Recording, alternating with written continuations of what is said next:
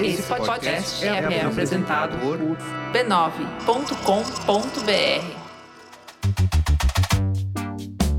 Olá, eu sou o Bruno Natal. Hoje é dia 8 de setembro e no resumido número 129, as consequências do comportamento de manada online, a distopia do reconhecimento facial no Afeganistão, Loot, a nova febre do NFT, TikTok dos games, Casimiro e muito mais. Vamos nessa, resumido. Resumido.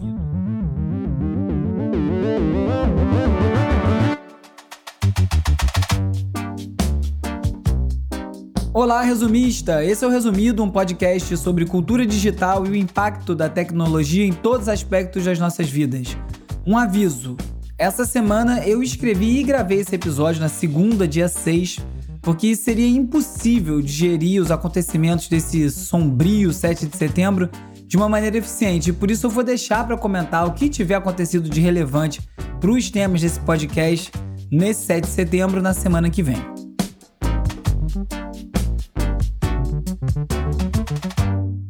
Vamos de cultura digital e como o nosso comportamento online ajuda a moldar a sociedade. So the problem here isn't that it's a staircase or a pyramid, but that these are essentially individual columns of crates stacked on top of each other. And they're not just any columns, they are totally unsupported columns. Semana passada eu falei sobre a grande quantidade de gente se machucando ao tentar completar o desafio do engradado de leite, que tinha como objetivo escalar uma pirâmide feita por uns engradados de plástico. Isso levou o TikTok a banir o meme, boicotando a hashtag para desacelerar a viralidade desses vídeos e tentar encerrar a brincadeira. A New Yorker traçou um paralelo entre esse efeito de manada, quando uma torrente de posts com conteúdo parecido desperta o impulso de repetir o que os outros estão fazendo, mostrando a mesma coisa, com o aumento de número de pessoas se automedicando com ivermectina, que é um remédio usado para matar parasita em cavalo. E as pessoas estão usando com objetivos de tratar a Covid-19. Nem precisa dizer que péssima ideia é essa. Quem resolveu seguir essa recomendação irresponsável de posts no Facebook sofreu efeitos colaterais terríveis e que depois foram compartilhados em posts no Facebook. Os dois comportamentos replicados em massa têm em comum um fato que surgiram e foram suprimidos no mesmo espaço digital em que eles se tornaram populares, no caso o Facebook e o TikTok. Você pode até não pensar em memes quando ouve essas duas histórias, mas o paralelo entre ambos serve para mostrar como a cultura memética se aplica a muito mais do que piadas e fotos com legendas engraçadas. E é exatamente por conta desse poder de replicação, independente da consequência do conteúdo, que várias comunidades online têm se organizado para boicotar a propagação desses conteúdos. No episódio 120 eu falei sobre o silêncio estratégico, que é uma tática que recomenda você evitar engajar em conteúdo negativo, mesmo quando é para criticar, para você não colaborar com propagação. Isso aí deve ser aplicado, por exemplo, quando você vê o tweet de um asno e o dedo coça para retweetar e criticar, e é melhor ignorar. E se você achar realmente importante criticar, tira um print do conteúdo e use essa imagem para não gerar atração para o post original. O programa de vacinação no Brasil sempre foi um, um, um motivo de orgulho para o país. Mas, de repente, uma coisa chamada movimento anti-vacinas chegou no Brasil. O que, que é esse movimento? De onde ele vem? Quais são os perigos que ele representa? E foi pensando em frear a desinformação sobre a vacina que várias comunidades gigantes no Reddit, das que são dedicadas à futurologia até a Pokémon GO, resolveram tornar esses fóruns privados e não disponíveis para os não assinantes do fórum. O objetivo era evitar que uma brigada de antivacina invadisse esses fóruns para aproveitar o alcance para propagar desinformação. A atitude também foi uma forma de protestar contra a falta de ação do próprio Reddit em moderar as comunidades dedicadas à antivacina e de onde são coordenadas as invasões a essas outras comunidades. Num primeiro momento, o fundador do Reddit disse que não ia interferir mas a pressão dos usuários foi tanta que o principal subreddit anti-vacina acabou banido. E assim como no caso dos desenvolvedores contra as taxas abusivas da Apple, ou dos profissionais de conteúdo adulto contra as mudanças dos termos de uso propostas pelo OnlyFans, ou até o apagão do Twitch organizado pelos streamers que estavam em busca de melhores condições comerciais e moderação de discurso de ódio, esse tipo de mobilização tem se mostrado bem eficiente, dá até uma esperança que uma organização maior dos usuários possa equilibrar ou pelo menos melhorar as relações entre as grandes plataformas e os usuários, que são quem produz e consome o conteúdo que sustenta todas essas empresas. Porque, como eu digo sempre por aqui, a divisão dessa conta entre as plataformas e os usuários é tão escancaradamente desigual que não deve se sustentar ainda por muito tempo da maneira que está. They wasted no time in celebrating the capture of US hardware left behind by the Afghan army and the US military. Take a look at this. This video shot by Taliban forces. It shows a parade of US armored vehicles just outside of Kandahar Wednesday. And right on top of there, that is the black and white flag of the Taliban. Desde que o Talibã retomou o controle do Afeganistão, um assunto que tem sido bastante comentado é a quantidade de equipamento militar dos Estados Unidos que caiu nas mãos do novo regime avião, helicóptero, tanque, veículo e muitas armas que foram doadas para o exército afegão agora estão na mão do Talibã. E a MIT Tech Review falou de um aspecto especificamente que chamou minha atenção. Além dessa quantidade enorme de equipamento de guerra de ponta que está na mão do Talibã, ficou para trás também um sistema de identificação biométrico que foi usado para cadastrar a população e também os colaboradores das forças de ocupação. Cada cadastro desse, de cada pessoa, contém 40 pontos de informação. Vai do registro da íris até a fruta preferida e as conexões familiares. E a preocupação agora é que, se o Talibã conseguir acessar esses dados, pode usar essas informações para promover uma caçada aos afegãos que colaboraram com a ocupação. E, de repente, essa recorrente especulação sobre os riscos dos sistemas biométricos caírem nas mãos de regimes totalitários deixa de ser uma especulação e o Afeganistão se transforma num laboratório de testes. The first algorithm we'll look at is designed to judge the beauty or attractiveness of your face. It will give you a score between 0 and 10. Having some idea of how attractive you are can be very valuable. For example, dating services like Tinder use it to match people who are about equally attractive. E falando em dados biométricos, um artista crítico de tecnologia, designer de privacidade holandês chamado Tigeman Shep desenvolveu um site que atende um desejo que volta e meia eu falo por aqui, que é sobre o direito da gente saber exatamente como os algoritmos das redes sociais ou do aprendizado de máquina, de ferramentas como reconhecimento facial, que são utilizados por tantas empresas, interpreta e categoriza cada um de nós. O projeto How Normal Am I? Quão normal eu sou? É um documentário interativo que analisa o seu rosto através da câmera do seu computador para questionar a ética das tecnologias de reconhecimento facial apresentando em tempo real as muitas formas que o seu rosto vai sendo categorizado. O programa consegue dar uma nota para o seu nível de beleza, de acordo com o padrão dos bancos de dados, além de dizer o seu sexo, estabelecer com uma precisão bem boa a sua idade, seu índice de massa corporal, sua expectativa de vida, suas emoções. No fim do experimento, ele informa o quão normal você é em relação à média, e você sai com uma pulga atrás da orelha. Porque apesar dos muitos acertos, o sistema também comete vários erros. No meu caso, por exemplo, errou a minha idade para muito, muito menos, errou meu peso, então não é tão preciso assim. Um, I just want to clear up something once and for all. I am a completely real, normal human man who just happens to live in a VFX house and does normal human basic things like rendering and buffering and transferring data. What everyone's fucking problem is. Os fãs de Ted Lasso, que é um dos seriados de maior sucesso da Apple TV, levantaram uma polêmica. Ted Lasso, do seriado, é um americano que vai para a Inglaterra trabalhar como técnico de futebol sem ter o menor conhecimento sobre o assunto. E o líder do time é um ex-craque difícil, Roy Keane, e é sobre ele que essas conversas circularam nos últimos dias. Alguns fãs especularam, meio na galhofa, que o personagem do Roy Keane teria sido gerado por computação gráfica. E o assunto foi crescendo, ganhou várias montagens no Twitter. Até o ator que interpreta o Roy, que se chama Brett Goldstein, entrou na brincadeira num vídeo em que ele declara que é real sim, mas ele fez o vídeo com o rosto substituído por um emoji. E o pior é que quando você está assistindo o seriado, ele realmente tem umas feições angulosas, com uma luz meio suave, que faz ele ficar parecendo o boneco do FIFA mesmo. Mas o que chama atenção aqui é como esse tipo de especulação já consegue gerar uma conversa, o que é prova de que a gente está cada vez mais perto do momento em que vai ser realmente impossível determinar se o que a gente está vendo foi filmado ou foi gerado artificialmente. E outra tractana de arrepiar que eu vi na Vice é uma nova versão de um cabo USB-C, daqueles que são usados para carregar celular, ou para conectar no computador para descarregar os arquivos, que foi desenvolvido por um hacker chamado MG, MG. E o cabo se chama OMG, OMG, que é um trocadilho com o nome do hacker e a expressão Oh my God.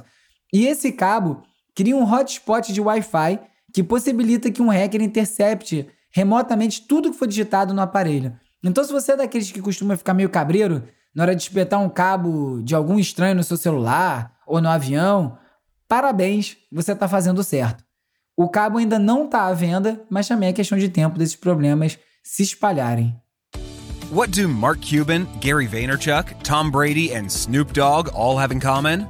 They're all obsessed with the single hottest industry in the blockchain and cryptocurrency space NFTs. E no mundo dos NFT, onde toda semana surge uma nova sensação, e se você não sabe muito bem o que é NFT, confere o episódio 102 sobre criptoarte, em que eu falei muito sobre isso, e também tem um texto que eu escrevi para MIT Tech Review, que está lá no resumido.cc. No NFT, a bola da vez é o Loot. O Loot é um jogo criado pelo Don Hoffman, que é um fundador do extinto Vine, aquele app que bem antes do TikTok popularizou os vídeos curtos de até 6 segundos e transformou os telefones celulares numas usinas de meme. O Dom sempre foi muito interessado em moedas digitais, smart contracts e já tinha criado alguns projetos de NFT que fizeram sucesso, como os mapas aleatórios Blitz Maps, mas no Loot ele deu um passo além do que vem sendo feito. Ele criou NFTs de um jogo de cartas, como se fosse um RPG, só que em vez de ilustração, os cards têm só o texto, listando os equipamentos, funcionalidades daquele card de uma maneira até aleatória, porque não existe um jogo propriamente desenhado. É a ideia que a comunidade cria as artes para essas cartas, as ferramentas, os grupos e também a jogabilidade tudo de maneira descentralizada, que tem tudo a ver com a cultura blockchain.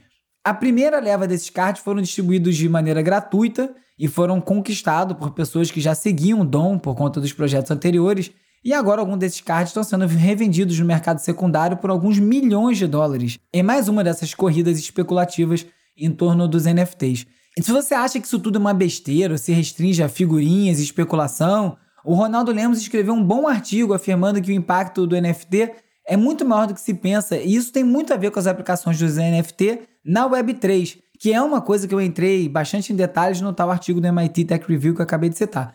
O Ronaldo explicou de maneira bem didática como essa tecnologia possibilita criar uma assinatura digital única que fica armazenada em um registro público imutável, que é o blockchain, e além da escassez artificial e definir a origem de um item digital, dessa forma também é possível medir e monitorar o alcance de conteúdos na internet, música, filme, meme, e isso vai transformar completamente os modos de produção cultural. Os valores pagos por NFTs assustam, né? Chocam, mas não assustam menos do que algumas pessoas pagam, por exemplo, em cards de beisebol, videogames antigos, bolsas, até carros, né? Que já pode ser considerado uma tecnologia decadente. No fim das contas, essas coisas todas valem aquilo que alguém paga. Então não duvido que logo logo alguém vai querer pagar para ser o dono de algum dos momentos do youtuber da vez, o Casimiro, Pô, não tem jeito. Olha esse vídeo aqui, sem sacanagem. Olha esse vídeo aqui. Esse aqui é o tipo de conteúdo que me conquista. Esgotado todos os dias. O hambúrguer que conquistou o primeiro lugar no US Best Burger. Esse vídeo é impressionante, cara. Olha isso aqui, cara. Se você teve online em algum momento nos últimos meses, deve ter ouvido falar desse rapaz que vem sendo considerado rei do entretenimento, com os vídeos em formato React, comentando sobre tudo. De futebol a apresentações de corretores de imóveis eu confesso que eu ainda não entendi a graça, até porque eu não consegui me interessar a ponto de ficar assistindo mais do que alguns minutos. E essas coisas normalmente levam um tempo para você se inteirar. Mas a essa altura, esse podcast estaria sendo omisso se não fizesse ao menos uma menção ao fenômeno Casemiro. Eu queria entrevistar ele aqui para ver se com ele explicando eu entendo qual é a onda dele. E um outro vídeo que eu recebi algumas vezes esses dias é uma reportagem da Globo dos anos 90, imaginando como seriam algumas tecnologias do futuro. O futuro, no caso, agora. Agora, para falar com o computador, não é preciso mais teclado nem mouse. Esse aqui, por exemplo, se chama Centris. Centris, hello. Agora o computador está começando a falar língua de gente. Você fala, ele ouve, responde, obedece. É sempre engraçado ver essas previsões depois que o tempo já passou, né? Porque tem de tudo. O computador que ia se comunicar com a pessoa diretamente, em qualquer língua é, computador que ia substituir quase todos os funcionários e também uns relógios que lembrariam a previsão do tempo automaticamente. Tipo qualquer app de previsão do tempo de hoje em dia que tem no seu celular. Ou também que esses computadores criariam e encomendariam uma lista de compras automaticamente, como já acontece com quem assina produtos da Amazon nos Estados Unidos e na Europa, que recebe automaticamente. O futuro já chegou, mas às vezes ele não é o que parece. Como diz o Alexandre Matias, do Trabalho Sujo, a gente anda com supercomputadores no bolso que são capazes de produzir um filme, do roteiro até a distribuição, tudo do seu bolso, e ainda acha um jeito de reclamar que a bateria dura pouco, 120 GB é muito pouco espaço de armazenamento. Esse negócio já é fantástico, né? Falando em telefone, num artigo intitulado Meu celular não entende que minha mãe está morta, o BuzzFeed conta a história de Carolina Vlakaviak, que perdeu a mãe no final de 2019, e ela fala sobre como muitas vezes, para tentar liberar espaço de memória no celular, a gente acaba deletando várias fotos que no futuro podem ser muito importantes para a gente. E ela costumava deletar as fotos que a mãe mandava, e agora isso faz falta. Só que entre as fotos que ficaram, algumas eram bastante tristes ou até remetiam à dor da mãe, e por isso ela não gosta de ficar vendo essas fotos. Só que, sem saber que a mãe dela morreu, volta e meia, naquelas compilações automáticas de fim de ano ou do mês que o celular faz com essas fotos, faz essas imagens ressurgirem. Isso tudo fez a Carolina ficar mais vigilante com as fotos que ela mantém no celular. Hoje em dia ela não tem mais nenhuma foto do casamento, nem no celular, nem nas mídias sociais, porque quando ela já estava superando um divórcio desse casamento, o Facebook bombardeava com lembranças do passado. O artigo conclui que os algoritmos e as redes sociais tentam preencher um espaço na nossa mente onde deveriam estar justamente as nossas memórias. E que, apesar de ter esse poder de resgatar lembranças boas e engraçadas, muitas vezes também pode ativar recordações tristes ou momentos dolorosos e tá aí um problema que eu não lembro de ter visto ser especulado em nenhuma previsão futurista. E agora é hora de falar sobre como as Big Tech moldam o nosso comportamento. O presidente assinou uma medida provisória limitando a capacidade de moderação de conteúdo nas redes sociais. O objetivo, que ele nem tentou disfarçar, era blindar os seus seguidores e dar carta branca para eles postarem desinformação e até discurso de ódio tudo isso algumas horas antes do 7 de setembro golpista, que ele vem preparando com tanto esmero há tanto tempo. E apesar do simbolismo da data, essa MP tem efeitos de longo prazo muito mais duradouros e muito mais preocupantes. Eu vou citar aqui o tweet do Instituto Vero, que sintetizou as intenções e o efeito da liminar. Abre aspas. O que o governo quer com essa medida, na prática? Impedir que as mídias sociais possam suspender perfis e conteúdos que violem os seus termos de uso. Está ameaçando alguém? Com a medida provisória não tem problema, você fica online. O governo dá carta branca. É falso que a medida tem o objetivo de garantir a liberdade de expressão. Ela protege quem mente sistematicamente e pratica atos criminosos online, colocando a vida dos outros e a integridade do país em risco. Isso não é liberdade de expressão. E mesmo o presidente viola todos os dias as regras de MP que ele mesmo propõe. O que se deseja com a MP é justamente a livre circulação de conteúdos danosos sem que as plataformas possam agir. Quem ganha com a medida provisória? As plataformas ficarão mais perigosas e o conteúdo menos confiável. É um retrocesso autoritário que precisa ser freado. Isso significa que amanhã será um vale tudo nas mídias sociais. A medida prevê 30 dias para que as plataformas façam adequação de suas políticas. Só que o efeito simbólico vale desde já, além da ameaça de uma multa absurda sobre as empresas que descumprirem. Essa medida provisória passou por cima de várias discussões do Congresso Federal. Ela não é relevante nem urgente, ou seja, não deveria existir. Só existe para tensionar instituições e proteger a mobilização do 7 de setembro, que se vale de desinformação. É por esse tipo de absurdo que o brasileiro não consegue curtir o recesso em paz. Fecha aspas. O Internet Lab fez um outro fio explicando porque tirar o poder de moderação das plataformas pode criar um problema ainda pior, envolvendo questões de direito autoral e, claro, aumento do poder repressivo do Estado, além de ressaltar que o ponto-chave dessa moderação passa pelos direitos dos usuários e pela defesa de um ambiente aberto e democrático na internet. Como eu disse na abertura, eu gravei o episódio antes do desenrolar do 7 de setembro e semana que vem eu comento sobre o resultado prático dessas medidas do governo. Mudando de assunto, a ByteDance, dona do TikTok, continua se movimentando e depois de anunciar a parceria com a Shopify para o seu e-commerce, agora parte para cima da realidade virtual ao comprar a startup Pico, a empresa foi a terceira maior produtora de equipamentos de realidade virtual nos primeiros quatro meses de 2021. Eles tiveram um crescimento de 44%. Essa aquisição, é lógico, tem como objetivo bater de frente com o Oculus VR do Facebook e o Next VR da Apple. E para facilitar a comunicação entre influenciadores e agências, o TikTok lançou o Creator Marketplace API para conectar marcas com criadores de conteúdo. Essa funcionalidade vai permitir que as marcas consigam ver os dados de audiência, tendências de crescimento, os melhores vídeos, curtidas, comentários em primeira mão e assim conseguir escolher os melhores criadores para colaborar. O parlamento sul-coreano aprovou uma lei que proíbe empresas como Google e Apple de obrigar os desenvolvedores de software a usarem seus sistemas de pagamento nas suas lojas. Isso acaba impedindo que eles cobrem comissões em compras dentro do aplicativo. E essa é a primeira restrição desse tipo que é feita uma Big Tech como a Apple.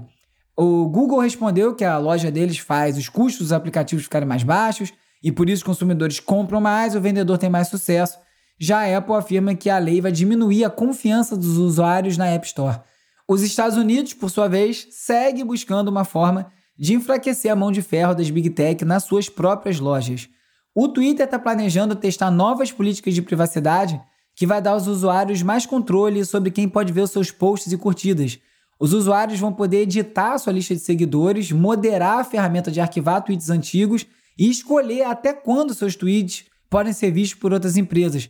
Ocultar tweets é uma forma de fazer com que as suas postagens não existam online para sempre. O Twitter acredita que quando as pessoas não sentem que controlam sua privacidade, elas tendem a limitar a sua autoexpressão, então lógico que esse movimento tem muito mais a ver com gerar mais tweets do que propriamente estar tá preocupado com os usuários.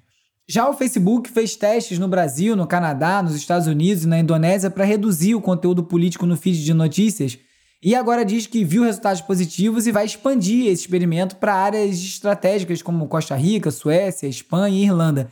E o Facebook também disse que vai criar forma que as pessoas possam dar feedbacks negativos sobre posts políticos e eventos relacionados à política.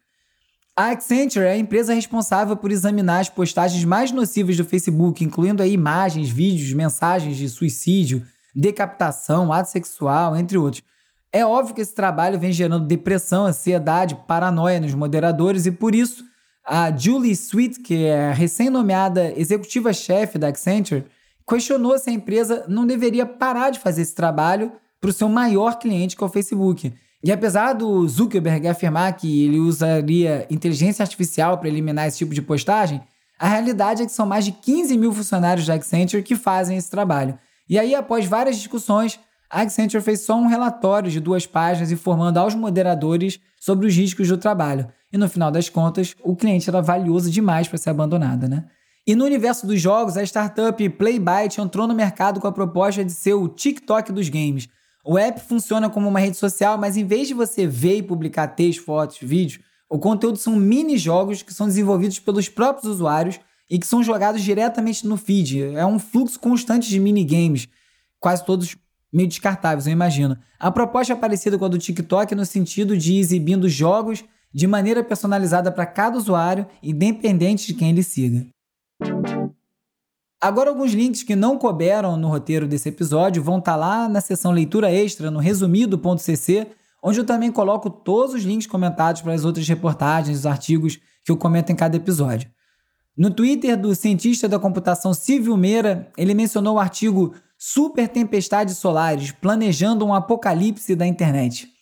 No YouTube, um mini-doc expondo fraude e decepção no mercado de videogame retrô sobre a venda e revenda de jogos antigos por milhares ou milhões de dólares. E na BBC, já acabou, Jéssica? Jovem abandonou o estudo e caiu em depressão após virar meme. Quem quiser falar comigo, já sabe, é só me procurar no arroba urbe, URBE no Twitter, arroba resumido.podcast no Instagram e no TikTok e youtube.com resumido. As redes sociais do Resumido são editadas pelos ouvintes colaboradores Beatriz Costa, Felipe Araújo, Lucas Vasconcelos e Peri Selmelman mas sou eu mesmo que respondo as mensagens por lá. E essa semana vai um agradecimento especial a Isabela Inês, do Instituto Vero, que ajudou a resumir os links desse episódio. Se você preferir, você também pode me mandar um oi pelo WhatsApp ou pelo Telegram para 21 97 969 5848. E aí você entra na lista de transmissão, onde eu envio alertas de novos episódios, conteúdo extra e a gente também pode trocar uma ideia. Hora de relaxar com as dicas de ver, ler e ouvir. Vai, vai,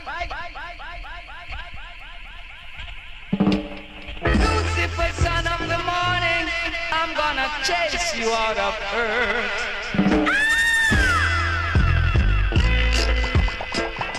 A 34ª edição da Bienal de São Paulo abriu no último sábado com uma exposição especial das colagens e pinturas do Lee Scratch Perry. Essa provavelmente foi uma das últimas exposições programadas com ele ainda em vida. Uma tremenda coincidência, a exposição abriu uma semana após a morte do grande Lee Perry. Se você é como eu e como todo mundo também deve travar na hora de escolher o que vai assistir no mundaréu de opções dos serviços de streaming, eu descobri dois sites que podem ajudar nessa indecisão. Um é o Just Watch, que lista onde é possível assistir um determinado filme, e o outro é o A Good Movie to Watch, que lista os melhores achados em todas as plataformas, divididos por gênero, por clima, por novidades, e ajuda também quando você não sabe muito bem o que você quer assistir.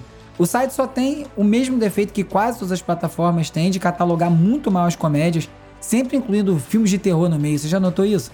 Aliás, falando sobre essa dificuldade de escolha, a Slate fez uma matéria explicando a prática do Netflix de gerar um thumbnail personalizado para cada filme, de acordo com o usuário. Você já reparou que a capa dos filmes sempre mudam? E se você olhar o feed de uma outra pessoa no Netflix, a capa provavelmente não é a mesma que aparece para você?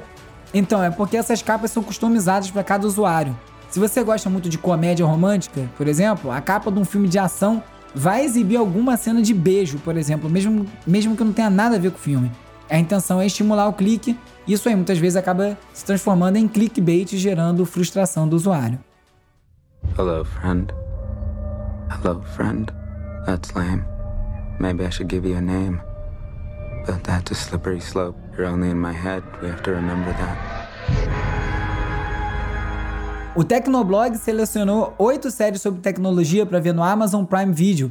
Entre elas estão lá Mr. Robot, Tales from the Loop e The Feed.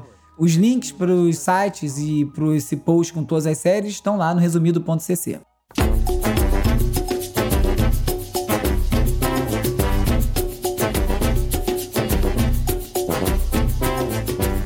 Comemorando 80 anos, a orquestra afro-brasileira lançou seu primeiro disco em 50 anos, e é só o terceiro na sua história. O disco foi produzido pelo Mário Caldato, que é conhecido pelos trabalhos com Beastie Boys, D2, Jack Johnson, Marisa Monte, Beck, vários outros artistas importantes.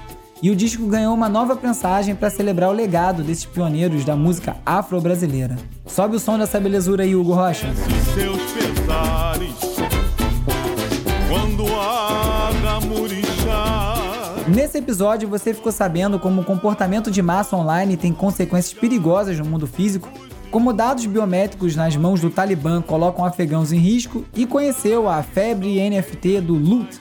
Você soube também do novo aplicativo para criar games, conheceu o Casimiro e muito mais. Se você gostou desse episódio, compartilhe com mais gente, não deixe de seguir, favoritar, deixar uma resenha e 5 estrelinhas no Apple Podcasts ou na plataforma onde você estiver ouvindo esse episódio agora. Eu sou o Bruno Natal, obrigado pela audiência. Semana que vem tem mais Resumido. Resumido. Resumido.